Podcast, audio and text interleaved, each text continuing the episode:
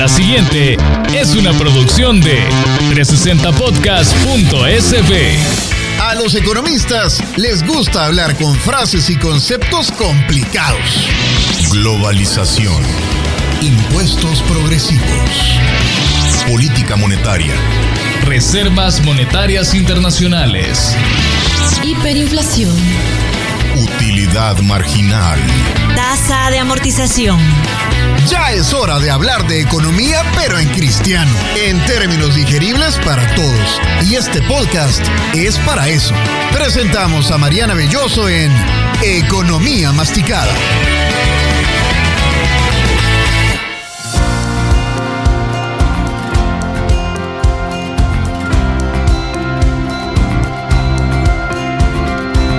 Bienvenidos nuevamente a Economía Masticada, su espacio para hablar sobre temas económicos de forma sencilla, de modo que todos podamos comprenderlos mejor. Somos parte de 360 Podcast, la primera plataforma de podcast 100% salvadoreños, y yo soy Mariana Belloso. Vamos a hablar este día de cómo funcionan los bancos. Este episodio llega a ustedes gracias al sistema Fede Crédito. Realiza fácilmente tus operaciones financieras. Acércate a nuestros puntos de atención o accede a los canales digitales del sistema Fede Crédito. Pasemos sin más preámbulos al aperitivo de hoy. Masticando la economía. El aperitivo.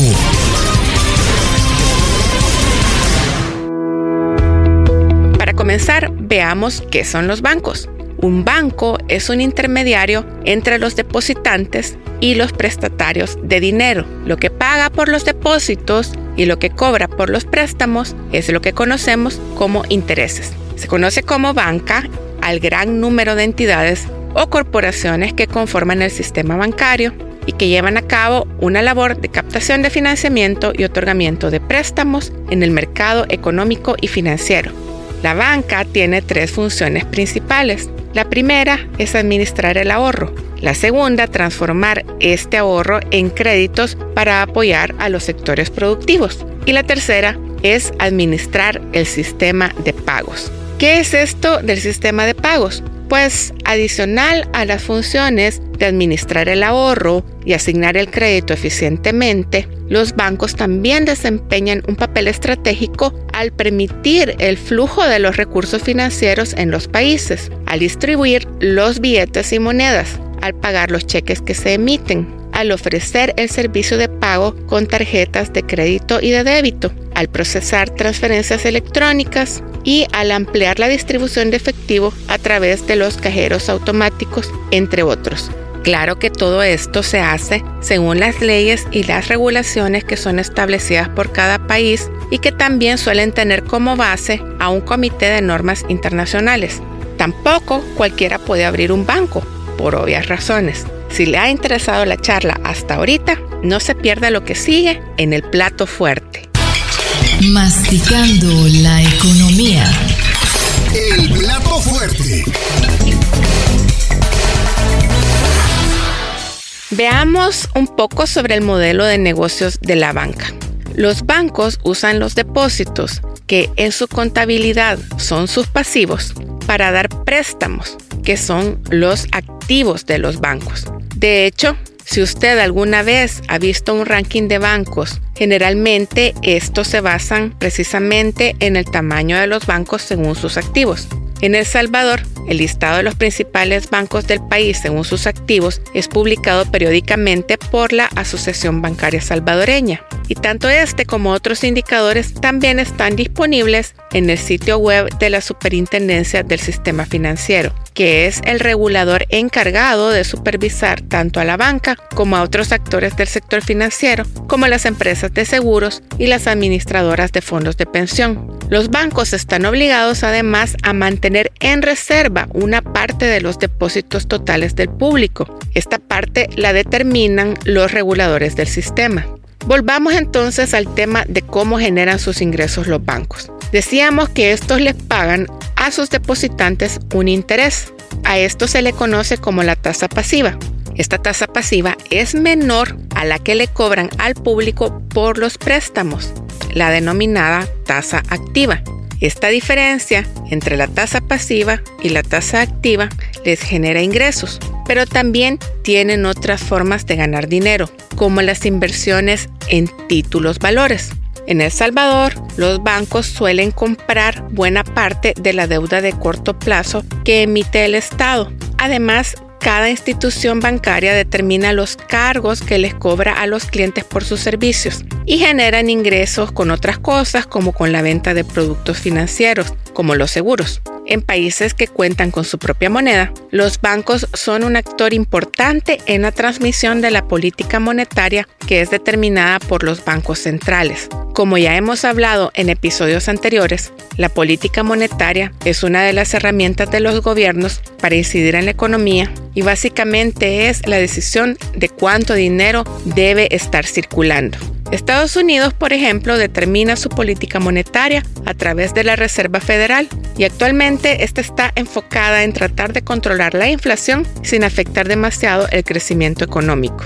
Los bancos centrales de los países que tienen moneda propia pueden controlar la oferta de dinero y los bancos son los encargados de facilitar la circulación de dicho dinero. Los bancos centrales también pueden reducir o ampliar la oferta de dinero ya sea subiendo o bajando el requerimiento legal de la reserva que deben mantener los bancos.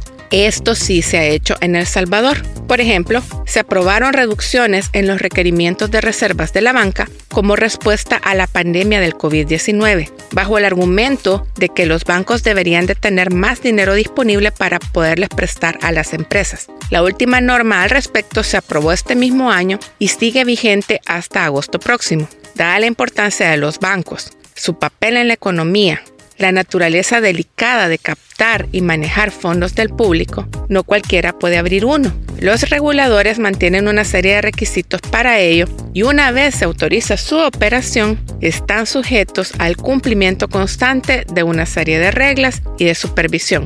Además, la actividad bancaria se basa en la confianza. Los depositantes le llevan su dinero al banco porque confían en que éste lo va a manejar bien y lo va a tener disponible en los plazos acordados. También existen garantías para proteger los depósitos del público en caso de una quiebra. Eso sí, hasta cierto monto. En El Salvador contamos con el Instituto de Garantía de Depósitos, el IGD, que cubre hasta 10.832 dólares en caso de quiebra de la institución financiera. En el sitio web del IGD hay una calculadora que permite que uno consulte cuánto de sus ahorros estaría protegido en dicho caso. En el mismo sitio web se puede consultar cuáles son las entidades financieras que están cubiertas por esa garantía. Con esto vamos finalizando y nos pasamos al postre. Masticando la economía. El dulcito. La seguridad y solidez de los bancos es muy importante para los países, tanto por su peso en la economía como por las repercusiones sociales y sistémicas que puede llegar a tener su mal funcionamiento. Es por eso que países donde se han dado quiebras bancarias han salido al rescate de estos. Los gobiernos les dan dinero para que puedan recuperarse. Esto sucedió en Estados Unidos durante la crisis financiera de 2008. Pero para evitar llegar a eso, los bancos están sometidos a las regulaciones de sus países, que suele basarse también en los convenios internacionales que se obtienen en instancias como el Comité de Supervisión Bancaria de Basilea. Este comité, creado en la década de 1970 por los gobiernos entonces de 10 naciones, se llama así porque tiene su sede en Basilea, Suiza. Aquí se acuerdan medidas para reforzar la regulación, la supervisión y la gestión del riesgo de los bancos. Estas normas se consideran mínimos aplicables a bancos con actividad internacional y los miembros se comprometen a implementar y aplicar estas normas en los plazos establecidos por el comité. Ya sea regulaciones locales o internacionales, el objetivo es reducir la exposición de los bancos a los diferentes tipos de riesgo, ya sean los riesgos de crédito, los de mercado, los de liquidez y el riesgo global de solvencia. Todo esto en busca de limitar los efectos negativos que las quiebras bancarias tienen en las economías de los países y en el sistema financiero internacional. Con esto concluimos el episodio de hoy que fue llevado a ustedes gracias al sistema Fede Crédito. Espero que el tema les haya interesado y que la información compartida les sea de utilidad. Economía Masticada es parte de 360 Podcast, la primera plataforma de podcast 100% salvadoreños, donde encontrará este y otros contenidos de interés.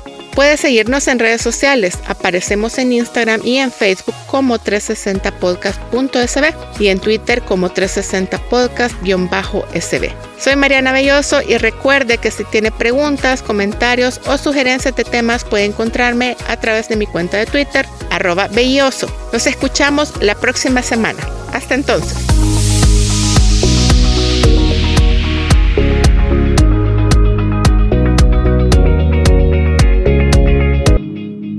Esta fue una producción de 360podcast.sb.